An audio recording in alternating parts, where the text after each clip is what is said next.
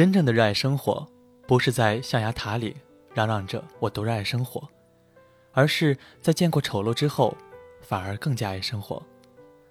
如果说你现在看到的世界尽是丑陋，那是因为你没有看到更加温暖、更加灿烂的一面。无论怎样，我们都要相信，好人总比坏人多，爱总比恨多。这一年，我确实遇到了很多人。这是真的，我想讲的第一点，就来自这里。我遇到过天天来帮老板存钱的外企白领、画家、化妆师、菲佣、快餐店的小弟小妹、油漆工、千万富翁、外国人的情妇、犹太教的人、黄牛、财经传媒集团总裁、农民工、菲律宾人妖、印度大叔、大学生、电视主持人。独当一面的女老板，独当一面的阿姨和大叔，加拿大籍、美国籍、英国籍、澳大利亚籍、挪威籍、德国籍、法国籍华人及其家属，香港人、台湾人，各色的中外同胞。这些人太不相同，境遇天差地别。以前我记得小学里的时候，书本上让人印象最深刻的话之一，就是那句。当我们坐在窗明几净的教室里学习的时候，山区的小伙伴们却连一本像样的课本都没有。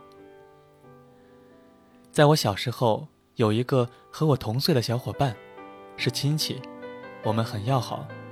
他长在农村，爸爸妈妈没有读过什么书。我想我的根也在农村。可是小博书读得还不错，所以我是在镇上养大的。从小是独生女，不管有钱没钱，都享受着来自父母的最大的宠爱，得到的是父母能力范围内最好的教育，考高中，考大学，然后就是工作。他大概十岁的时候，家里又多了一个妹妹，小时候就要带妹妹，后来大了，书也就没怎么读好，随便上了一个什么中专。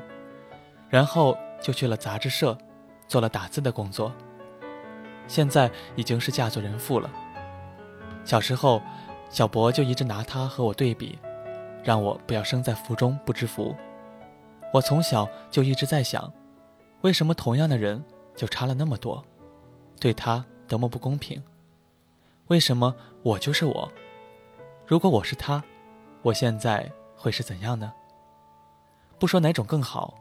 可是我想，命运肯定是不公平的。所以，无论是跟那些比我们差，还是比我们好的比，都是一样的。但是，在我遇到了那么多的人之后，我终于从心底里强烈的感觉到，无论你是从哪里来，你是想做一个善良的人，还是肮脏的人，宽容还是斤斤计较的人，温暖还是冷酷的人，永远。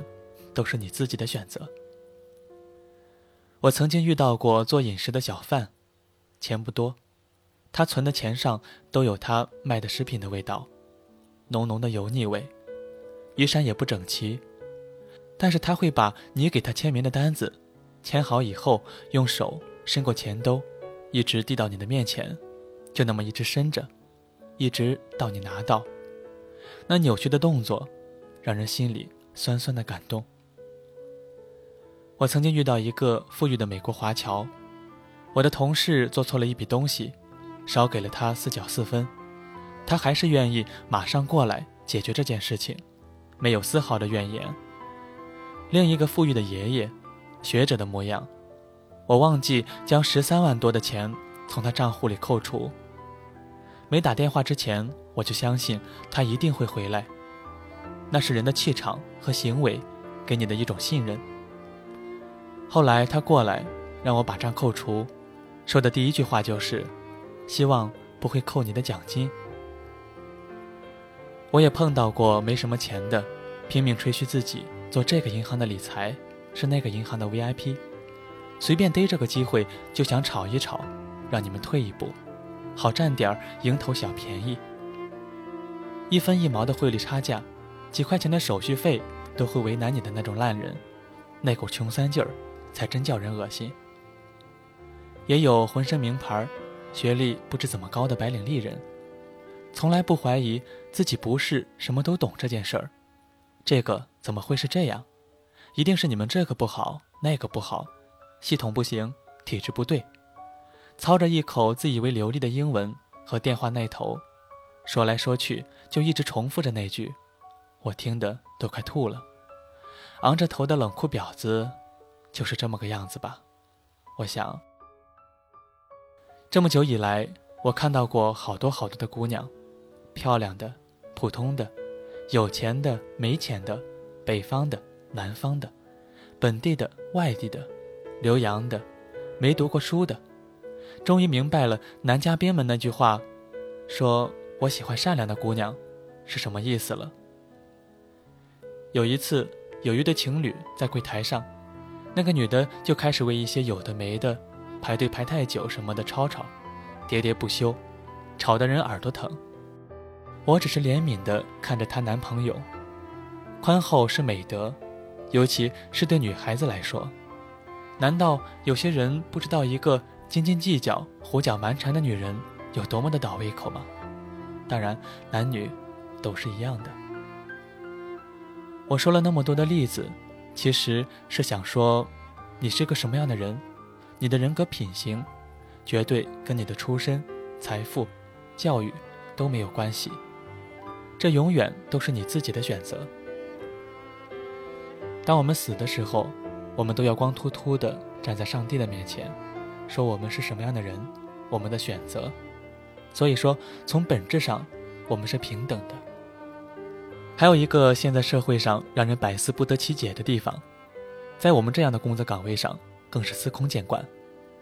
总结一下是：现在这个社会，只要你吵，声音大，不讲理，你总会得到一些好处。我的大部分同事对此都深信不疑。我初想了一下，确实是这样。那些蛮不讲理的人，最后总还是得到了特殊的待遇。在息事宁人的原则下，那些老实忠厚的好人，却无法得到特殊的优待。这是为什么？一度我也非常的想不通，甚至我自己也是这样。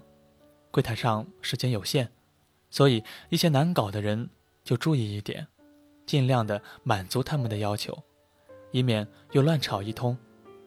而那些好人就稍微随便一点，他们也都不会介意。有一段时间，我很想不通这件事情，并且觉得这是不对的。后来有一天，我在地铁站里。终于想通了，即使这些人得到了优待，你愿意成为他们其中之一吗？你不愿意。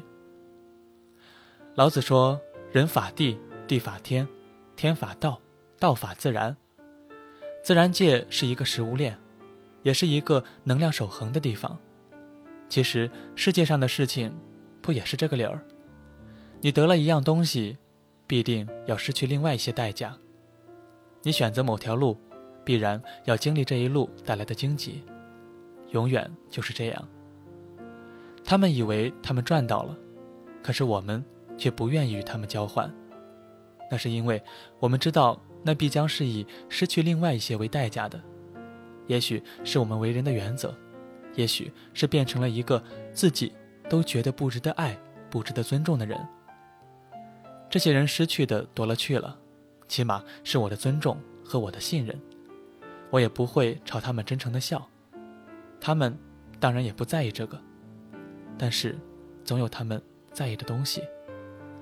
而那些宽厚善良的人们，我也明白，我能给他们的远远不是几张新钱，或是散一点的外币，尊重、信任、喜爱，才是配得上他们的东西。在银行里，你碰到的一个。很大的一个群体就是老人，一群很让人头大的客户。有时候你要花很长时间才能听懂他们到底要办什么，然后很多东西无论你怎么解释，他们都听不懂。他们总是忘记密码，行动呢又很缓慢，无论是签字还是什么的都有困难。有一天，我又照例碰到了一个打扮很整齐的老爷爷。也要八九十岁了，情况呢，那是一如既往的糟糕。花了大概三分钟也没有搞懂他要办什么。外面的人又很多，我开始急躁了，音量呢也太高了。老爷爷明显很惶恐，但我转念又一想，算了，吼了也没有用，还是解决问题吧。然后再开始一遍一遍的跟他说，帮他办，指导他一个一个的签字。看着他用一只手。握着另外一只手才勉强写出的那抖抖的字，有点岁月的心酸。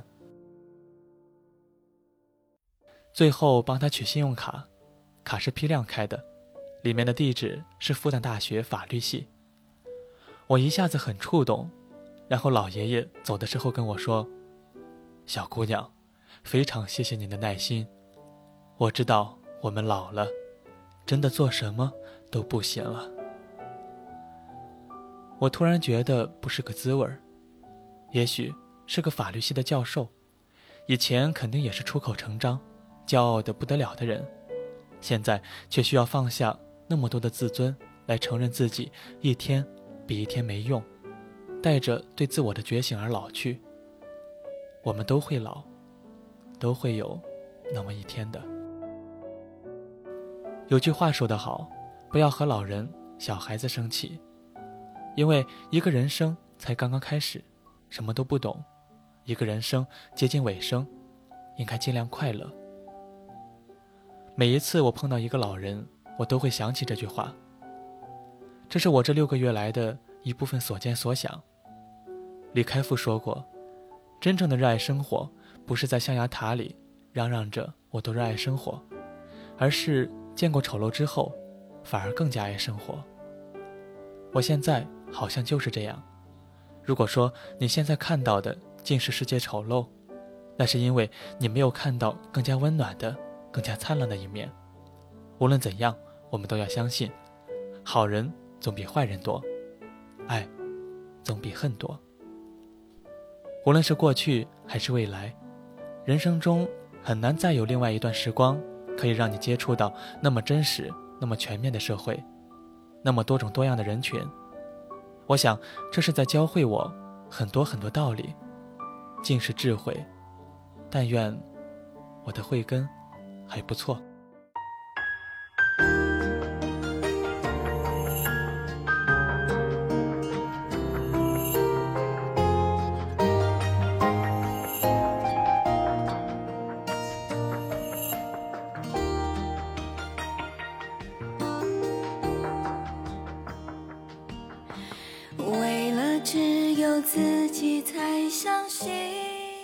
亲爱的听众朋友们，这里是清晨音乐电台，我是夜色咖啡。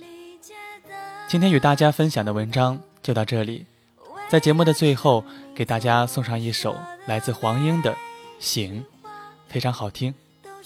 我们下期节目再见。为了记住曾经我的不放弃，为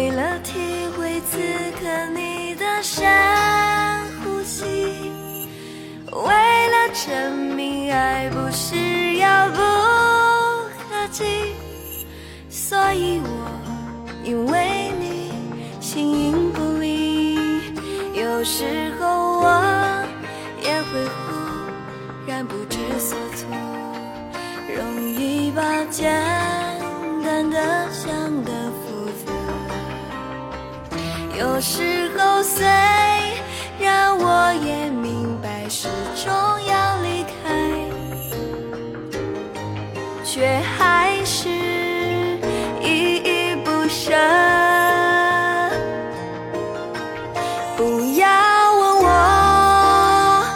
下一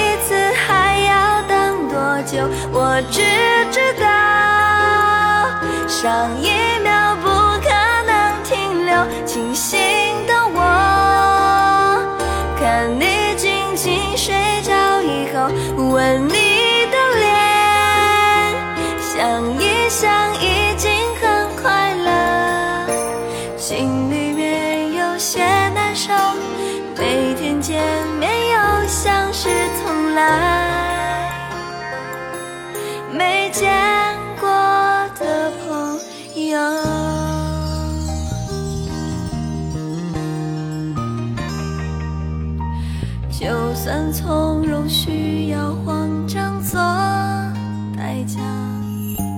就算全世界的人都笑我傻，就算每天我都离你那么近，也只有我自己知道在干嘛。有时候我也会哭知所措，容易把简单的想得复杂。有时候虽然我也明白始终要离开，却还是依依不舍。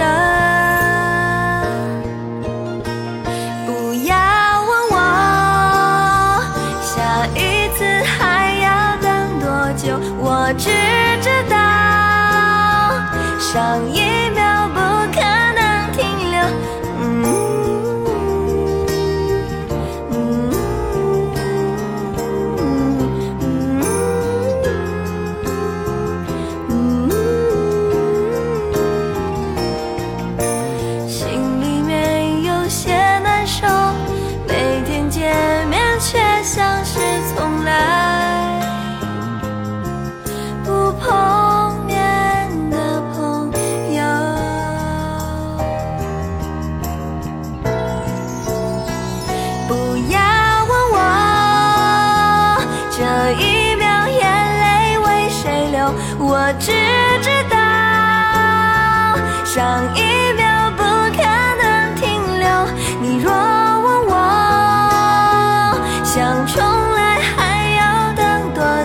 我知